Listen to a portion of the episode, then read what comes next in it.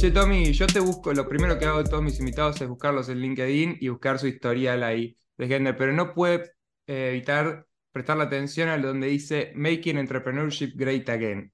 ¿Me decís qué significa esa frase? A ver, primero que nada, lo que quiero aclarar ahí, que me lo preguntan siempre es, no tiene que ver con Trump, o sea, no salió con Make America Great Again, salió, digamos, pensando cuál es como filosóficamente el aporte de Novo al mundo o a la sociedad, o sea, por qué existe Novo Labs, y el por qué existe Novo Labs es para volver a hacer del emprendimiento algo grande, algo grosso, algo, digamos, que tenga impacto y algo que no se olvide de dónde viene, que es del mundo del emprendimiento, digamos. O sea, hoy por ahí hay muchas posibilidades y parece cool emprender, pero emprender era, no sé, o sea, en el pasado se emprendió y la gente se moría emprendiendo, se moría persiguiendo sus sueños y ahora parece que todo es más fácil, pero no nos tenemos que olvidar que seguimos siendo emprendedores, que estamos resolviendo problemas constantemente y nada, no creernos que porque recibimos inversión o porque tenemos seguidores o lo que sea, eh, nada, está funcionando lo que hacemos. Perfecto, Tommy. Gente de Entre Preguntas, estamos acá con Tommy Volonté, co-founder y CEO de Novo Labs, que se posiciona como una empresa que se posiciona como tech partner para startups y founders con poco conocimiento técnico. Es un argentino viviendo en Valencia, que ahora ya nos vamos a meter en ese, en ese tema también. Fundó distintas y variables empresas, muy interesantes, nos vamos a meter en su filosofía emprendiendo, desde una Ghost Kitchen de hamburguesas hasta una tienda virtual de cómics, muy interesante. Y bueno, nos vamos a sumergir en, en todo lo que está haciendo hoy, en todo lo que hizo y en todo lo que se viene también. Eh, Tommy, ¿me contás un poco a qué se dedican en Novo Labs desde tu palabra? Bien. Eh, en long story short, Novo Labs se dedica a ayudar a personas a montar, eh, digamos, startups que tengan el potencial de impactar positivamente en la sociedad. Es decir, que hay un prefiltrado que es de lo que vos querés hacer para, para saber si encaja o no con nuestra filosofía de emprendimiento. Es decir, no participamos en proyectos que no creemos o que nosotros no montaríamos.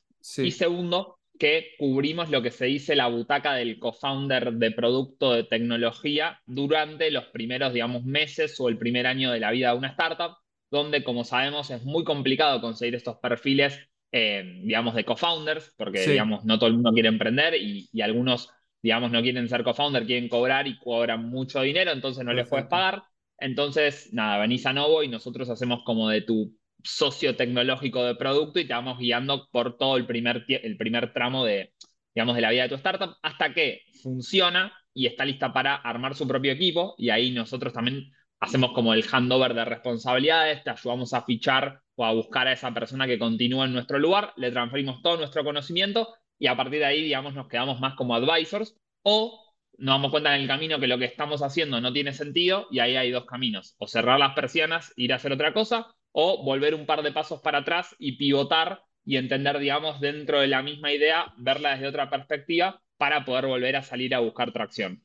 Hey, Tommy, ¿y cuál es el problema que se propusieron resolver con, con Novo Labs específicamente? El problema que queremos resolver con Novo es que, digamos, hay una fuerte, entre comillas, corriente de emprendimiento en los últimos años y que cada vez va a ser más, digamos, se va a acrecentar más por el hecho de que la tecnología está permitiéndole, digamos, al humano individual tener como más capacidades, es decir, que dentro de 10 años no va a ser raro que haya empresas de una persona que facturen mucho dinero, pero ¿qué pasa? No significa que porque más gente quiera emprender, más gente tenga lo necesario para emprender, y en ese lo necesario es, en este caso 2022, 2023, tecnología. O sea, hoy casi todo lo que haces implica tecnología, y no tiene por qué gustarte la tecnología, pero sí tiene por qué gustarte emprender o saber de negocios o saber de marketing, pero hoy, digamos, lo que sí o sí tenés que tener es tech y puede no gustarte, pero tenés que tener a alguien en el equipo que le guste. Y bueno, venimos a cumplir, digamos, eh, a suplir esa butaca para que la gente que quiere emprender pueda lanzarse al vacío sin la necesidad de estar esperando, digamos, el momento ideal o la persona ideal, porque eso por ahí nunca llega y tu idea sí tenía mucho sentido, o por ahí nunca la terminás lanzando. En cambio, con nosotros, nada, tipo, podés eh, hacerlo sin la necesidad de pasar por todo el periodo más de coqueteo con un co-founder. Perfecto. Eh, ¿Me contás un poco cómo es el servicio? Ponele, yo soy creativo, soy emprendedor y quiero empezar un modelo de negocio en tecnología, crear quizá un software, pero no tengo idea y tampoco quiero sentarme a programar. ¿Cómo es? ¿Contacto con uno de ustedes? y ustedes me arman un equipo, ustedes me dicen necesitas este tipo de personas, nosotros te lo damos, te ponemos un fee o nos das equity, ¿cómo, cómo lo venden su servicio? Bien, buena pregunta. Eh, a ver, nosotros lo que tenemos es, tenemos mapeado, tenemos diagramado el camino que transita un emprendedor desde hola, quiero emprender hasta tengo una empresa que está facturando constantemente y está creciendo. Pasás en, ese, en el medio de eso, pasás más o menos 14, 15 meses, tarda ese camino y hay distintos tramos que requieren de distintas cuestiones. Entonces nosotros lo que hacemos es, cuando alguien llega a Novo Labs y nos toca la puerta, lo recibimos y a través de una serie de preguntas tratamos de identificar en qué parte del camino del emprendedor estás ubicado para entender cuál es tu próximo challenge. Es decir, no nos interesa ofrecerte algo que no necesitas. Si vos no tenés, digamos, clientes, no hay ningún MVP que construir. Por ejemplo, si vos quisieras decir, Tommy, quiero construir un software que ABC, yo te digo, bueno, ¿cuántos clientes hay que te estén pagando? Cero. Bueno, entonces estamos un nivel más atrás. Hay que buscar tracción y con tracción construir un producto, no, no al revés. Em, y después lo que hacemos son, tenemos programas de acompañamiento, no le decimos, digamos, servicios, porque son programas que tienen distintas modalidades. Está la modalidad self-service, que es, digamos, para el emprendedor que por ahí no tiene el conocimiento, pero sí tiene las ganas de aprender, o es ese emprendedor que es todoterreno y le gusta hacer todo él, bueno, nos puede comprar, por así decirlo, nuestro framework, y con nuestro framework, entre videos y documentación y, bueno, una serie de herramientas, puedes ir haciéndolo vos paso a paso sin la necesidad de contratar a Novo Labs. Después puedes contratar nuestros programas con acompañamiento, que es vos como la persona que ejecuta y con una cantidad de horas de un Chief Novo Officer, que es, digamos, una, un co-founder técnico de una startup, que te mantiene accountable durante 15 sesiones. Entonces vos puedes ir haciendo ese mismo programa, pero con un experto que todas las semanas te mete, digamos, te mete caña, como dirían en España, para que, digamos, te mantengas accountable y logres los objetivos. Y después está la tercera versión, que es contratar el mismo programa, pero con el equipo de Novo Labs. Obviamente es el ticket más alto, pero es donde nosotros ejecutamos el servicio por vos. Suele ser para emprendedores que ya tienen track record y que están montando otra empresa de la cual no tienen el tiempo o la capacidad de ejecución, pero sí tienen el dinero como para, digamos, pagar por ese servicio. ¿Y cuál sería, o sea, quiénes son los proveedores en este caso suyo? ¿Ustedes intentan tener un equipo de todos perfiles técnicos? ¿Están buscando todo el tiempo? Nosotros hoy por hoy, al día de, esta, de este podcast, somos 30 en la empresa.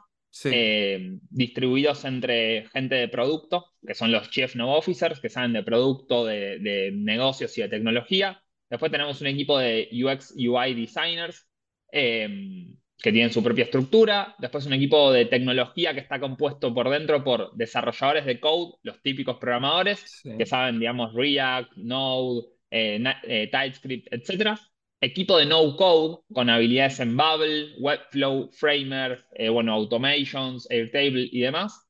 Y después un equipo de QA que se encarga obviamente de validar que los criterios de calidad de todos los productos que hacemos, digamos, eh, están en nuestros estándares o por encima.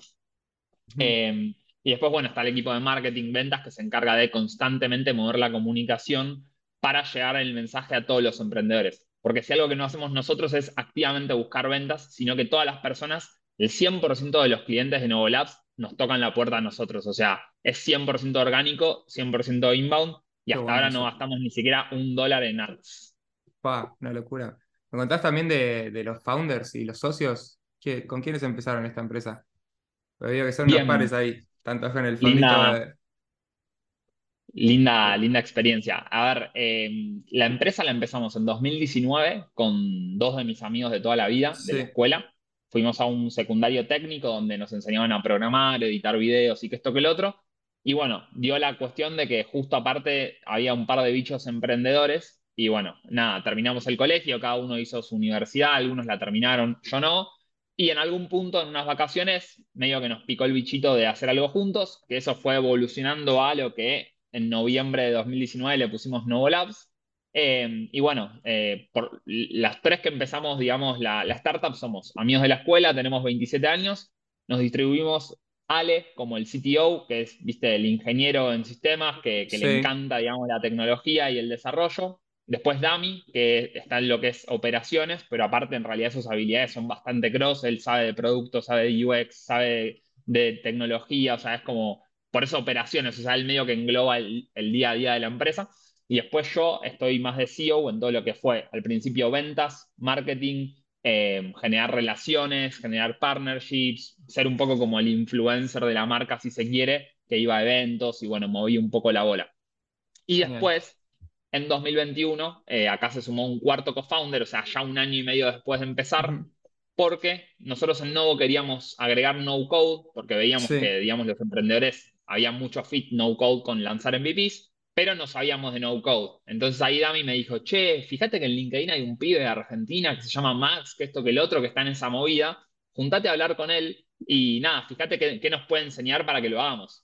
Y long story short, nos juntamos un sábado media hora que terminamos siendo tres horas nos empezamos a juntar todos los sábados durante un montón de tiempo hasta que en un momento le digo, che, Max, eh, nada, todo bien, gracias por tu ayuda, pero ¿no tenés ganas de sumarte y lo hacemos todos juntos? Porque el pie estaba haciendo una academia que le enseñaba no code a emprendedores y nada, nosotros un poco lo, lo atrajimos a Novo, porque aparte nosotros también queríamos ser una academia, de hecho, parte de los programas es educación, y medio que hubo mucho match y se sumó a Novo Labs como socio en octubre de 2021, entró como co-founder al mismo nivel que nosotros, y nada, es gracioso porque firmamos sin conocernos, o sea, yo a Max lo vi por primera vez en Argentina mucho tiempo después de ya estar laburando con él. Eh, ahora es de mis mejores amigos. ¿Cómo, es la idea de sumar un co-founder dos años después de haber lanzado una empresa? ¿Cómo es esa charla con los socios? ¿O qué es la diferencia entre contratarlo y darle equity de la empresa? ¿Qué cambia que se sume como co-founder? Em, a ver, acá tomen con pinzas porque, bueno, es la primera empresa que yo hago que escala como para que se sume un co-founder. Eh, así que es la primera vez que lo pasé. Pero bueno, en nuestro caso fue siempre sencillo porque por lo menos los fundadores están, en realidad todos los socios de la empresa estamos súper alineados en filosofía de, negocio, de empresa, que es tipo, juntos somos más fuertes y mejor tener un poco menos de una torta mucho más grande que tener el todo de una torta que no vale nada. Entonces, desde, desde el vamos, eso hace que sea muy fácil para nosotros detectar valor en personas y quererlos comprometer en el largo plazo con nosotros. Y después que nada, que el pibe traía un montón de know-how que nosotros no teníamos, veíamos la misma vibra, la misma edad, el mismo momento de la vida, un montón de cosas que se alineaban y que fue como, che, no nos pongamos a discutir un punto más de equity, un punto menos de equity, porque en el fondo no cambia nada y lo que mejor puede venir la Novo es que los cuatro estemos al, mismo nivel de compromiso, porque cuatro personas tirando con toda son más que tres tirando con toda. Y eso fue un poco como el la corriente de pensamiento que nos, nos llevó a decir, che, Max, sumate de co-founder y no simplemente contratarte con un poquitito de equity. Perfecto, perfecto, también clarísimo. Y bueno, me contaste que estás viviendo en Valencia. ¿Están todos viviendo allá? ¿Vos solo? ¿Quiénes? Todos se fueron para Valencia. ¿Por qué? Claro, a ver. Eh, el por qué es porque, bueno, o sea, nosotros desde el momento cero que planteamos Novo, lo planteamos afuera por una cuestión de más comercial, si se quiere, no por el hecho de vivir afuera, sino por decir, che, viviendo afuera tenemos más oportunidades de negocio para crecer más rápido. Eh, entonces, por ese motivo fue afuera. Y después Valencia fue porque queríamos, bueno, somos todos de Capital Federal, Buenos Aires. Y nada, es un ritmo de vida súper hardcore. Eh, no estando en Buenos Aires me doy cuenta cada vez más lo rápido que se vive en Buenos Aires. Cada vez que vuelvo es como que me cuesta aclimatarme los primeros días. Y nada, fue como, che, queremos un estilo de vida más tranquilo, que tenga caos, pero en su justa medida, vivir más cerca de la playa, eh, viste, como más tipo Mar del Plata, si se quiere. Sí, full. Eh, y nada, y eso nos trajo a Valencia, que fue el plan desde el momento cero. O sea, nosotros compramos un pasaje con un año de anticipación y caímos a Valencia en marzo de 2020, cuatro o cinco días antes de que nos encierren. Entonces llegamos. O sea, no, no, tenían facturación cuando compraron el, el pasaje. Cero. Se la jugaron. sí, sí, sí, 100%. Sí, sí, 100%. Es la única forma, o sea, o te arriesgas o si vas siempre con cuidado, como que no terminás tratando de tirar el home run, ¿viste? Bueno, y pará, y ahí contame, me interesa. Llegaron, pandemia, ¿y qué hicieron? ¿Se encerraron a laburar la cápsula del tiempo? Sí, primero agarramos el plan, lo partimos en mil pedazos, hicimos un asado, eso fue lo primero.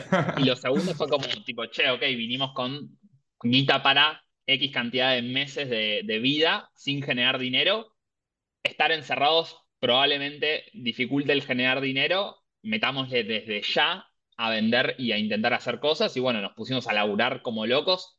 La verdad que, a yo siempre lo digo, para mí la pandemia a nosotros nos súper benefició porque nada, vivir juntos nos hacía estar todo el día ATR eh, aparte ser amigos hacía que también fluya más rápido. Y segundo, que, digamos, aceleró muchas necesidades de las que nosotros, por así decirlo, resolvemos. Entonces, si bien hubo momentos duros, estuvimos a punto de quebrar, o sea, lo típico, o sea, no puedes emprender sin pasarla mal, pero digo, hoy mirando en retrospectiva, a nosotros nos vino como anillo al dedo la pandemia, el trabajo remoto. Para que te des una idea, yo, por ejemplo, no tengo redes sociales y LinkedIn es la que me creé para Novolabs. O sea, yo Ah, hasta antes de Novolabs, Sí, claro, hasta antes de, de Novolabs, yo ni siquiera tenía LinkedIn, ¿entendés? O sea, mi plan iba a ser ir a las incubadoras y aceleradoras de startups a tocarles la puerta, ofrecerles workshops, darnos a conocer. Y eso online es como, ah, mierda, tengo que vender a través de una compu. ¿Cómo se hace eso? Yo siempre fui más perfecto. vendedor de calle, si se quiere. Bueno, ahí. O sea, siempre fuiste vendedor, siempre te gustó vender. Siempre, desde 13 años que ya Sí. vendía cosas en la escuela. ¿Y eh, quién fue la- el primero que le vendiste el servicio de- o el programa de Novo Labs? ¿Te acordás el primer cliente? Bien, la, la- el primer cliente como tal no fue una startup, fue en Argentina, fue un centro neurológico infantil muy Sí. grande que quería, como por así decirlo, mejorar la atención de sus clientes porque sentía como que se perdía la información de las distintas terapias que ellos daban y no tenían como una foto cross de un paciente. Entonces les hicimos todo un sistema como para poder, por así decirlo, trazabilizar todos los avances de, o todos los puntos de contacto de un paciente con el centro. Pero la primera startup fue de Barcelona, fue en el 2020, que fue Farmily, que bueno, hoy, hoy por hoy cerró operaciones por, porque el fundador se fue a hacer otra cosa todavía más grande. Pero bueno, nada, los ayudamos a desarrollar ahí un sistema para conectar a los campos con la gente que quería comprar verdura 100% orgánica. Y bueno, nada, fue un lindo desafío. Estuvimos todo el verano de Valencia encerrados con la compu codeando, hasta yo. Perfecto. Eh, ahí validaron Novo Labs, ¿no? Ahí, Sí, ahí arranca. ¿Qué estamos hablando? ¿2019 o 2020 ya? 2020, mitad de 2020 conseguimos la pri- el primer cliente startup y a partir de ahí, nada, fue el típico, viste, de un boca en boca que uno te lleva a la otra y de repente ya estabas hasta las bolas. Perfecto. Bueno, excelente, eh, Tommy. Quiero entender ahora más sobre vos, ¿no? Más de, de tu filosofía para emprender. ¿Por qué emprendés, Tommy? ¿Cuál fue tu primer emprendimiento? ¿Siempre tuviste esta energía para crear cosas, eh, aportar valor, compartir conocimiento? ¿Cómo, cómo te encontrás con el emprendimiento? A ver, ¿por qué emprendo? Sí. En mi, en mi casa, si se quiere, o sea, mis- mi abuelo montó como su propia cooperativa, su propia empresa, mi otro abuelo también montó su propia empresa, mi papá montó su propia empresa, entonces como que lo debo tener en la sangre y seguro me pongo a averiguar y mis bisabuelos también habían hecho alguna rara acá en Europa, entonces calculo que eso es como más mi forma de ser, ¿no? Tipo, no, soy creador, me encanta, estoy todo el día viendo cómo puedo armar algo que no esté armado, ¿viste? Eh, y después nada, mi primer emprendimiento es un... Es muy gracioso porque fue, o sea, yo tenía la Wii, la Nintendo Wii cuando estaba Sí. en la secundaria, tenía 13 años, y mis amigos, algunos acaban de comprar la Play 3, que en ese momento como, nada, en Argentina no había juegos truchos, como que no te compras la Play 3 porque cada juego te mataban. Pero bueno, algunos se la habían comprado y estaban jugando al Call of Duty Modern Warfare y yo veía Sí, eso y decía, claro. ¿qué querés que haga con Mario, pa? Tipo, mirá lo que es el Call of Duty y me querés hacer jugar al Mario. Sí, Eh, y nada, les planteé tipo, chepa, ¿me compras la Play? Me dijo que no, por más que podía, me dijo que no, me dijo como ya tenés la Wii, divertite con la Wii. Y yo no me conformé con eso y dije, bueno, si él no resuelve, le voy a encontrar la vuelta yo. Entonces, pensando Sí. cómo hacer para ganar plata a los 13 años, dije, che, hay un montón de gente que tiene la Wii y yo tengo un millón de juegos de Wii y sé de computación y en resumen me puse, me armé una hoja en Word con todo mi catálogo de juegos y iba por el recreo de la escuela tomándole pedidos a la gente de, "Chi- che, ¿qué juego querés? No, buenísimo. Y Y, se lo y te lo escrachabas vendía todo. tipo, literal, o sea, te lo vendía en sobrecito de papel a 5 Sí, pesos sí, sí. o te lo vendía a 8,50 en cajita de plástico con la impresión. Y, así, creo que en dos o tres meses, no más, me compré la Play eh, con mi propia plata. Y la- lo gracioso es que la tuve que esconder porque si mis viejos se enteraban que la tenía, me iban a matar. ¿Cómo? O sea, ¿te compraste la Play y no le contaste a tus viejos? Claro, 100%. ¿Cómo mierda Porque él no me había, porque él no me había dejado comprármela, ¿viste? Entonces, medio que mi, mi- mi forma de pensar fue, bueno, listo, esto que yo igual lo quiero, lo hago por mi cuenta y, y nada, algún Excelente. día se enterarán.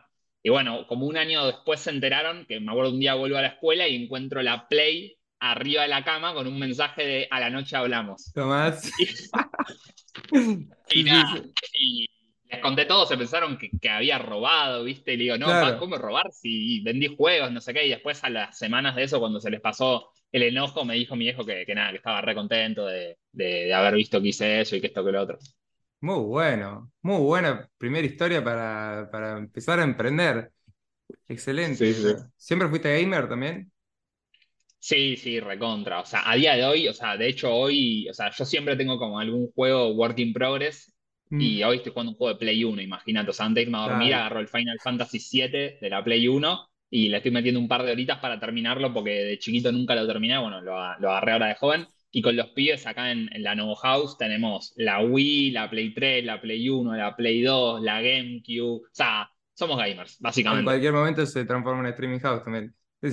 También, no jugamos mucho, realmente no tenemos tiempo como para jugar mucho, pero cuando tengo un espacio personal, viste, de viernes a la noche que no se hace nada, me encanta tirarme en la cama a jugar. A full. Bueno, y Tommy, contame cómo fue evolucionando también. Arrancaste esto vendiendo juegos de Wii, pero después, ¿cuál fue tu primer negocio que dijiste acá? Quiero armar eh, una propuesta de valor para resolver un problema específico. Mira, primero que haya visto la luz, porque tuve un montón de ideas, algunas ni me las acuerdo ya de cosas que intenté, pero mm, la primera que vio la luz fue Arachnid Comics, que el problema a solucionar, si se quiere, a mí siempre me gusta hablar de qué problema soluciono, no de qué hago. El problema a solucionar era, en Argentina, los cómics llegan tres meses más tarde que en España y Estados Unidos. O sea, el cómic físico, el digital no, el físico. Entonces, los lectores de cómics, que como yo, yo también leo cómics, estoy en todas, eh, yo leía Batman y a mí la verdad que me gusta leer en papel los libros, los cómics y todo eso, y me rompía las pelotas como que tener que leerlo digital para no comerme un spoiler en Twitter durante los tres meses que, no me llevaba el producto. Entonces como que me puse a darle vueltas de tipo, che, se tiene que hacer más, se tiene que poder hacer. Siempre terminaba recurriendo a algún amigo o alguien que viajaba a Estados Unidos y me los traía o algo, pero en algún punto dije tipo, che, quiero depender de mí mismo, o sea, quiero poder leer mis propios cómics. Y bueno, en resumen, lo que terminé haciendo fue por Facebook, por grupos de Facebook de, gente del cómic, empecé a buscar gente en España y gente en, Estados Unidos que se dedica a vender cómics y hablé con ellos por mail, ni siquiera había videollamada, por mail. Y nada, en algún punto acordamos, medio que acuerdo de caballeros de palabra por mail de, che, Tommy, si vos me pedís 20 kilos de libros todas las semanas, yo te aseguro que en tres o cuatro días hábiles tenés esa caja en tu casa. Okay por así decirlo. y bueno, terminé, terminé laburando con una comiquería de Wisconsin, de Estados Unidos, y con una comiquería de Madrid, que si no recuerdo mal se llamaba Futurama Comics o algo así. Eh, que nada, los, yo todos los, todos los lunes eh, todos los lunes hacía un pedido y ellos todos los viernes, ponele, yo lo tenía en Argentina. Y de esa forma realmente le, le, gané a todas las comiquerías tipo Panini y el Club del Cómic y todos esos que tardaban tres meses porque venían en container a mí me salió un toque más caro, pero te lo traían en avión. Y nada, ganaba menos margen, pero los cómics actuales me los compraba todo el mundo a mí, porque ¿quién va a querer esperar tres meses cuando puede no esperar tres meses? Más en, en un rubro con gente tan fanática. Y eso fue un poco lo que hice. Eh, página de Facebook, empezar a publicar preventa de todo lo que estaba por salir, con la fianza que la gente me pagaba, yo cobraba 50% por adelantado, con ese 50% ya cubría mis costes de pedirlo, entonces yo nunca tenía, era un negocio con muy bajo riesgo. Eh, y empezó a funcionar, o sea, empezó a haber una removida, todas las semanas llegué a pedir 40 kilos a cada uno de los lugares, que es una bocha. ¿Ahí laburando vos solo? Eh, sí, yo y mi novia de ese momento, a mi única novia que tuve, que, que nada, ella me daba una mano con las entregas, porque no sé por qué, pero mucha gente del mundo del cómic se movía por microcentro y ella laburaba en microcentro, entonces cuando había pedidos por allá se iba al laburo con un par de bolsas y después la gente se los pasaba a buscar por la oficina.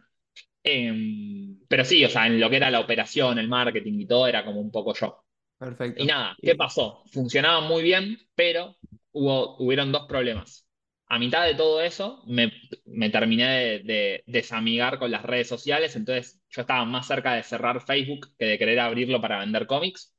Y segundo, que también cambió un poco la ley de mm, la regulación, por así decirlo, de importación y exportación, eh, que hizo que, por así decirlo, suban mis costes, ya no sea tampoco tan atractivo económicamente el negocio y eso sumado a no querer usar las redes sociales fue como un poco el detonante que fue como, che, hasta acá llegamos, le voy a dar un cierre y me acuerdo que hice un último pedido al coste, o sea, tipo, chicos, pidan lo que quieran, que lo traemos acá a casa, nos juntamos un día a comer pizza entre todos lo de la movida del cómic y tipo, pum, cómics para todos. chao. Para cerrar eh, en lo más alto. Pero bueno, esto entonces una, una aventura solo ahí, bueno, con tu novia que te ayudaba, pero más que nada gestionabas todo el negocio solo. ¿Cuándo fue la primera vez que emprendiste en equipo, como en otras personas? Bien. Eh, así formal que hayamos hecho, viste, decir, che, vamos a ser socios. Eh, después hice una que era una hamburguesa, una, una Ghost Kitchen de hamburguesas, que hoy está como el término está, digo Ghost Kitchen y todos lo dicen, antes no existía y menos en Argentina, o sea, en Argentina decías Ghost Kitchen y era como, ¿eh? No, una cocina que tiene delivery. Ah, bueno, genial. Eh, nada, uno de mis amigos, de mis mejores amigos es, chef, cocina tremendas hamburguesas, o sea, no porque eran nuestras, eran, pero la saca del estadio y siempre le rompíamos las bolas en las juntadas de amigos para que el chabón cocina hamburguesas, ¿viste? Hasta ya tenían nombre, todo. Y me acuerdo que un día, eh, yo no me acuerdo qué estaba haciendo, pero me junté con él y le digo, che, Lucas, eh, yo quería emprender, creo que acaba de probar algo que no había funcionado y como que estaba en, la vorágine de ya arrancar otra cosa, ¿viste?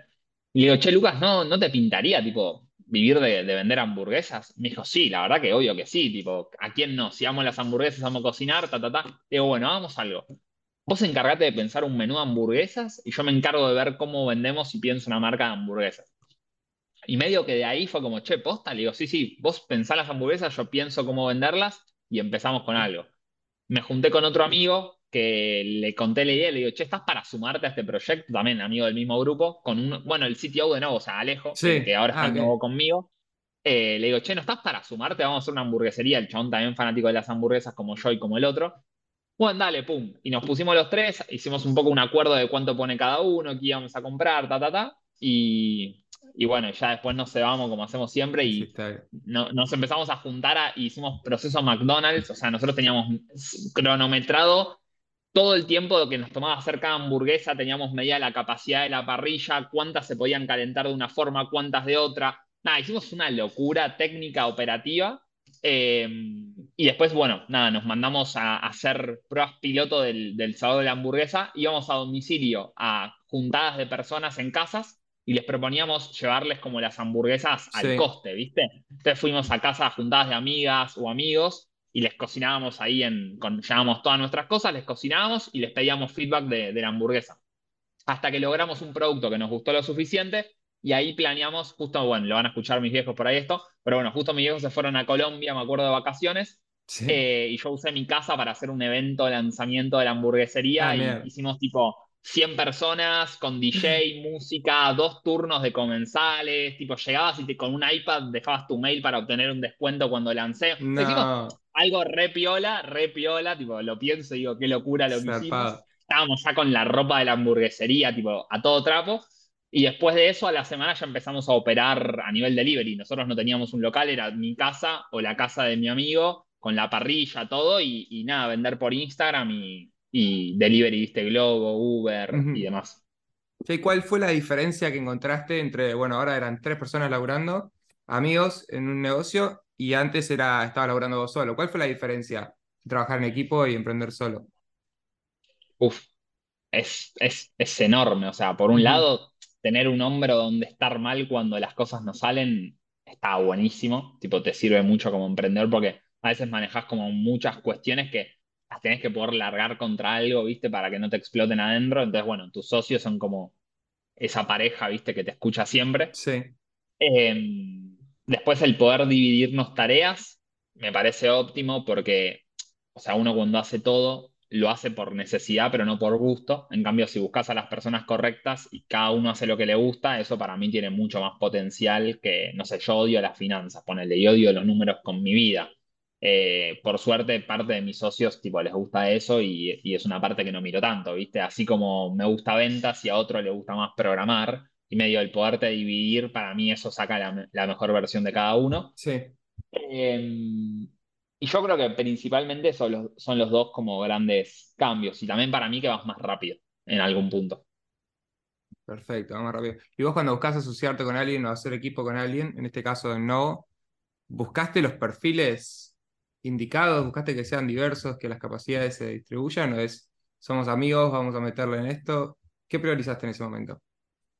En el caso inicial, o sea, con, con, con, los, con, los dos que la empezamos, fue como, che, Sí. somos amigos, los tres estamos alineados en que queremos ay- ayudar a startups y a emprendedores, vos sabes una cosa, yo sé otra, vos otra, y ahí fit, pum, vamos para adelante. Fue bastante, fue bastante, por así decirlo, poco premeditado. Fue como, che, estamos los tres en la misma página, mismo momento de nuestra vida, estamos para esta, Sí, pum.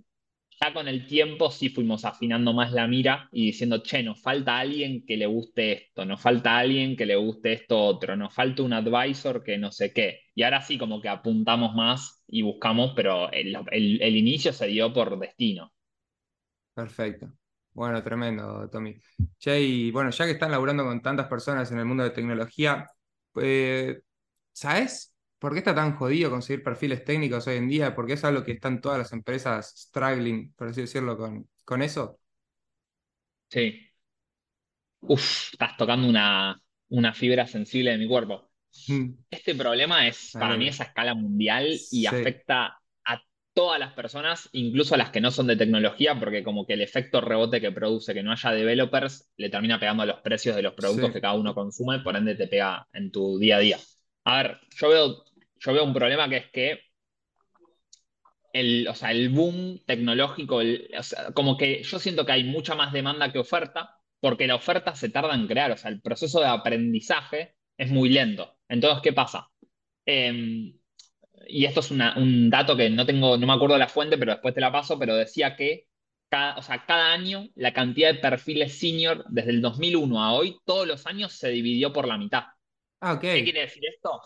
Que hay tanto ingreso de juniority a causa de la demanda que hace que realmente los seniors se, se licúan cada vez más y porcentualmente todos los años hay menos senior y esto es real. Entonces, ¿qué pasa? claro, Esto es ley de oferta y demanda. Si hay pocos seniors, los seniors piden más. Si exacto. piden Pero más, no es que hay menos seniors, hay menos porcentaje de seniors en comparado al Claro, mercado. Ok, siempre, perfecto. o sea, la relación es como que entran 10.000 juniors por cada senior, una locura, un número que era frustrante. Eh, ¿por qué? Porque, bueno, nada, boom de la tecnología, se crearon un millón de bootcamps, miles de formas de aprender a programar y está lleno de gente que hizo un bootcamp de seis meses y busca laburo. Sí, Ahora, hay, es escasa en comparación la gente que tiene tres años de experiencia y ni que te digo 10 años de experiencia. Entonces, ¿qué pasa? Nada, las empresas tienen que tender a buscar a los de 10 porque necesitan resultados ya y te pagan lo que tengan que pagar porque la tienen. El resto de las empresas quieren al de 10 y no lo consiguen y no quieren al de 6 meses porque lo tienen que educar. Entonces se te termina armando un pool de gente sin experiencia que, nada, no sé cómo va a explotar eso. O sea, para mí es un problemón, ¿eh? Está cambiando mucho eso, ¿no? En la industria, por ejemplo. Eh, ¿Ubicás a, a US, a Sam Altman, el de Y Combinator? Es no, no me el lo fundó Y Combinator, que es la mejor Sí, aceleradora del mundo, y aparte es el socio de Elon Musk haciendo ChatGPT y OpenAI y todo eso. O sea, es un uno de la industria. El ¿Cómo se chabón ese dijo algo muy loco. Sam Altman, todo junto, como Ant-Man la película, pero Perfecto. Altman. Listo, ahí borré. Eh, el chabón dijo algo muy grosso hace un par de semanas, que es tipo, él cree que por todo esto de la inteligencia artificial va a haber un retroceso y es que de repente los costes de tecnología van a bajar al piso. O sea, él cree que en un par de años esta herramienta va a ser tan buena para programar que vas a necesitar un programador donde antes necesitabas 10. Entonces el valor del sí, programador va, de la tecnología va a bajar al piso y lo que él dice es que lo, lo- lo que va a subir desmesuradamente son los servicios terrenales. Plomería, jardinería, sí, cuidado, pero que, que va a haber un efecto rebote zarpado, según él. O sea, tiene mucho zarpado. sentido. Porque todos dicen, bueno, la AI viene a robarnos trabajo, por así decirlo, ¿no? Pero al mismo tiempo está trayendo muchísimo valor al mundo, liberando un montón de tiempo a las personas. En algún lado se tiene que ver ese valor que trae. Sí, comparto, y acá hay un punto igual que para mí es de análisis que ni siquiera me incumbe a mí, pero no se habla mucho, que es, venimos de los últimos 20 años de darle matraca, boom, boom, boom, a todos sean Mm, programadores, todos estudien tecnología, aguante todo eso, y ahora de repente venimos en un envión zarpado, o sea, estamos hablando de que hay un problema de muchos desarrolladores junior y estamos llegando a un abismo donde se va a cortar lo- el valor de la tecnología y todo el mundo que se metió y se embaló en esta, ahora va a quedarse en bolas. Sí, Porque muy el que hoy cobra 7 mil o 10 mil Sí, dólares que hay gente, te juro que en 3 4 5 años va a cobrar un quinto de eso. Y el chabón lo wow. que más sabe es programar. No es que mañana va a ponerse a ser futbolista. El chabón ya es programador. Entonces, no sé cómo va a reaccionar el mundo a cuando de repente diga, che, bueno, los techs, muchas gracias, usamos ChatGPT, no los necesitamos más. ¿Viste? De repente vamos a tener un mundo recontra tecnologizado que no tiene lugar en el Claro. mercado. Entonces, esa es una segunda explosión de la que nadie habla, pero No, digamos, total, vamos no, muy eso. ¿Y cuál va a ser la motivación ahora de los juniors diciendo, me voy a meter en esta industria cuando el ChatGPT puede hacer lo que hago y 10 veces mejor, menor tasa de error, más eficiente para la empresa, si- casi sin costo? Eh, es muy interesante esa, esa discusión. Y eh, bueno, quizá habrá que meternos cada vez más en cómo manejar y esta, este tipo de herramientas, ¿no? De cómo por de la forma más óptima y encontrar los casos de uso. El gol va en ser, en- o sea, yo creo que lo que siempre, lo que nunca va a perder valor del humano, a mi entender, o a mi forma de verlo, es la creatividad con la cual conectamos puntos. Que eso una máquina no lo puede hacer. La máquina siempre te va a responder lo que vos le pidas, pero no va a poder ir más allá y conectarte todos tus pensamientos. Entonces vos, como que tu trabajo va a ser el de conectar esos puntos en tu cabeza y pedírselo a la máquina. Y eso sí que no lo va a poder reemplazar, porque la máquina no piensa, es, un- es- o sea, lo que hace es interpretación del lenguaje nada más, no, no tiene una mente como tenemos nosotros, por así decirlo. Eh, entonces, nada, va a empezar a salir, que ya salió, de hecho, o sea, prompt engineer es el Sí, trabajo, que es tipo volverte experto en escribir prompts, en relacionarte con la computadora. Justo a Eso eso sí quería ir, viene mucho. al mercado laboral actual. Eh, ¿cuál es el talento que más demanda tiene hoy? ¿Qué es lo que más están demandando las empresas? Eh, A, ver, acá abro, abro el paraguas de no soy experto Sí, en esto, pero yo considero que obviamente los perfiles de tecnología le hace, o sea, un senior developer hoy está escaso, una persona que sepa todo lo que tiene que ver con inteligencia artificial, pero con experiencia posta, o sea, una persona con 10 años de experiencia en. IA, yo creo que está escaso, los tienen todos un par de empresas. Eh, después, producto, eh, también con experiencia. O sea, yo creo que perfiles experimentados en sí en tecnología están escasos, ¿viste? Porque como te digo, cada año entran tantos juniors Sí, que, que no encontrás a los que están hace mucho tiempo, ¿viste? Entonces yo creo que cualquier persona con 8 años de experiencia que busques, que decís, che, quiero el número uno de diseño para mi empresa, no sé dónde lo vas a encontrar. claro. Y si lo encontraste, sale carísimo. Ah, pero bueno, a ese nivel de empresa ya casi ni les importa, ¿no? Es, es worth el, darle. Y muchas veces lo que termina pasando, me parece, es que una empresa grande que puede pagar buenos sueldos, por más que pudiera conseguir a alguien más barato o con menos nombre, le es más seguro decir, che, yo contraté al mejor, que le pagamos una torta y el tipo falló, a decir, me la jugué por un semi-senior con potencial y falló. Porque de última le dejaste la pelota de la culpa al otro, que era el experto y no hizo su trabajo, versus apostar por un chabón que no sabes cómo le va a ir, ¿viste? Entonces yo creo que siempre terminan prefiriendo gastar más, ir por la segura, que darle espacio como a, una, a un diamante en bruto. Wow, qué loco, ¿eh? Me imagino el mercado laboral ahora tan volátil. La verdad que no, no se me había pasado por la cabeza esto, pero es total, ¿eh? Con estas herramientas cada vez todo más automatizable, las empresas cada vez demandando más seniority y cada vez más expertos. Los juniors, viste que dicen, bueno, estudiar programación seguro conseguís laburo seguro. Eh, quizás más un, un refrán que, que una verdad. Eh, me, me surgen un montón de, de dudas con eso. Y bueno, y metido también en esta industria, con este equipazo que están armando, ¿cómo piensan que van a evolucionar? ¿Cuál es la visión de, de Novo Labs? ¿Piensan que va a cambiar? ¿Piensan que se va a mantener estable? ¿Cómo? A ver, la, la misión siempre va a ser la misma, que es Mm, ayudar a crear startups que impacten positivamente en la sociedad. O sea, eso es nuestro Perfecto, mantra al que nunca le vamos a fallar.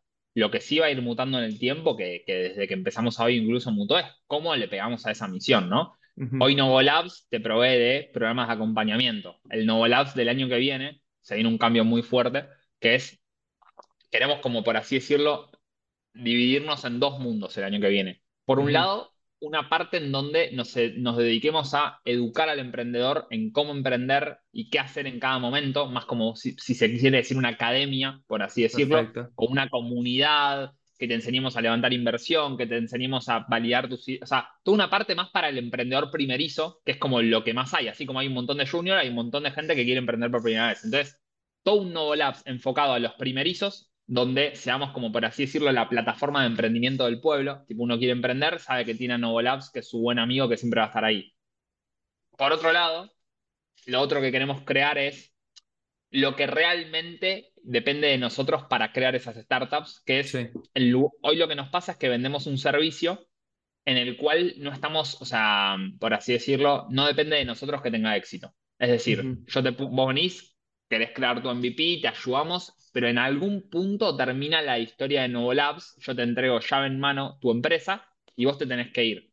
Ahí que puede pasar, puede pasar que vos seas la persona indicada y tomes buenas decisiones y eso la rompa, que es poco probable estadísticamente, o puede pasar que yo te doy el auto, vos llegás a la esquina y te la pones contra la primera esquina, te das cuenta que esto no es para vos y a la mierda todo nuestro Perfecto. trabajo. Entonces, en ese lanzar startups que impacten positivamente en el mundo, lo que queremos hacer a partir del año que viene es formalmente nosotros cofundar startups con emprendedores. Es decir, que vengas vos, Agus, con un co-founder tuyo que le guste otra cosa que no te gusta a vos, por ejemplo, vos de CEO y un chabón de operaciones, vengan a Novo y durante 15, 16 meses trabajemos codo a codo en sacar una empresa adelante que venda, nosotros poniendo todos los recursos, pagándole sueldo a los emprendedores, poniendo equipo tecnológico, ta, ta, ta, ta, ta, ta, ta, ta, siendo co-founders, o sea, teniendo equity Sí. de esa empresa que creemos, ir a largo plazo a que esa empresa realmente la rompa y en 20 años poder decir, che, mira, tenemos 50 empresas que en distintas industrias movieron la aguja y son nuestras en algún punto. Entonces, queremos pasar de servicios a fundarlas nosotros. Y en eso estamos trabajando, o sea, este año estamos cofundando una, una startup que no puedo dar el nombre por ahora, pero ya estamos trabajando en la primera startup propia de Novo Labs eh, con dos emprendedores que, bueno, en los próximos meses van a ver cuál es. Muy, muy interesante, eh, Tommy. Che, ¿qué le recomendarías a una persona que quiere emprender en tecnología por primera vez? Si es, si es su primer emprendimiento, ¿lo recomendás empezar en tecnología? Sí, o sea, yo creo que es una cuestión de gusto. Eh, hay gente que le gusta más como el mundo más terrenal o más pyme y tiene todo el mérito. O sea, vos puedes armar una empresa de 50 palos y que sea una pyme que, de logística. O sea, no. Como que uno, yo creo que el punto uno es querés emprender hacia algo que te guste. No te va a ir Sí. bien haciendo algo que no te gusta. Tipo, yo siempre emprendí en hamburguesas, cómics. Me gusta tanto emprender que ahora ayudo a emprendedores, pero ponele, yo no podría ponerme a hacer no sé, una startup de, no sé, de recruiting, porque, Sí. digamos, no me llama, ¿viste? Entonces, primero que nada, el primer consejo es solamente tirate al vacío con cosas que decís, che, puedo dedicar los próximos 20 años de mi vida a esto y voy a estar contento. Y segundo, esto para mí es la mejor recomendación que yo, yo la hice sin querer, pero me la dieron después de que la haya hecho, que es, tenés que tener plata para vivir un año sin cobrar. Un O sea, año sin cobrar. O sea, tenés que poder estar un año sin cobrar al estilo de vida que vos consideres. Hay gente que su estilo de vida es, che, yo no me muevo un pelo de mi lugar, entonces necesitas más dinero. Y hay gente, poner yo en mi caso, tipo, reduje mi estilo de vida durante un año, recorté ciertos lujos, si se quiere, para poder dedicarme a emprender. Eh, entonces, pero cada uno sabe cuál es el estilo de vida y el número, pero el hecho es, no emprendas si posta necesitas cobrar. O sea, porque es 99% probable que fracases y que encima te quedes sin plata. Entonces, Sí. asegúrate de tener plata para tirar un año. Si a los 10 Un año. meses ves que no va, ponete a buscar laburo. Tipo, no, o sea, el- es tan jodido emprender que lo que no puedes tener es problemas en la cabeza de uno, voy a pagar el alquiler. O sea, ya es tan problemático en sí armar una empresa que por lo menos tu vida personal tiene que estar ordenada. Perfecto. O sea, intentarías por lo menos salir y conseguir una operación antes del año. Porque, ¿qué sí? O sea, ¿qué si Sí el sí. emprendimiento va bien, la idea va bien, pero todavía no conseguiste facturar o por lo menos superar los costos? Mirá, para mí a los tres meses hay que facturar. Y Sí. el negocio que sea, ¿eh? ¿Me podés querer decir que mandás cohetes a la luna? Me bueno, encanta. prevendele cohetes a alguien a cinco años y que te entre, aunque sea un 10% de lo que te van a pagar en cinco años a la cuenta. Tipo, ya. O sea, no Sí, sí. estar. El que, no sé, a mí me pasa que me duele cuando alguien viene y me dice. No, bueno, estoy montando esta idea, que no sé qué. Bueno, ¿y cuánto llevas trabajado? Y no, estamos hace un año y medio. Pero pará, ¿y no lanzaste? O sea, ¿qué pasó en ese año y medio? ¿Viste? Tipo, no, el tiempo vuela, tipo, esos, esos 12 meses extra que le metiste, por ahí salís y te das cuenta que igualmente nadie quiere lo que haces y estuviste un año y medio haciendo una mierda. Sí, totalmente, Eh, sin conseguir ningún tipo de feedback. Hay mucho de eso, ¿no? Eh, se creen Es que, bueno, yo te- tengo la idea del millón, esta va, necesita mucho laburo, pero quizás la sacás y ñe. es un síndrome. O sea, es el síndrome, Mm. no tiene un nombre, creo, por ahí sí. Yo le digo como el síndrome de crack, que es tipo que todos creen que están haciendo algo buenísimo. Y es improbable que estés haciendo algo buenísimo. Es muy probable que tu idea tenga sentido después de 25.000 cambios. Y nosotros en el newsletter de Novo Labs, el que se quiera unir se lo recomiendo porque posta está muy bueno, muchas veces lo que hacemos es desmitigar ciertas historias de éxito de las que se habla como, oh no, Airbnb, oh no, no sé qué, y cuando las mirás por adentro, todos empezaron haciendo A y terminaron teniendo éxito cuando hicieron Z.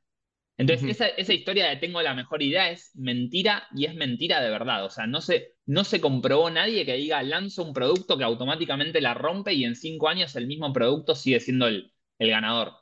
Eh, por ejemplo, Airbnb arrancó vendiendo cereales. Exacto. Y hoy ¿A es un qué? Airbnb. ¿Cereales?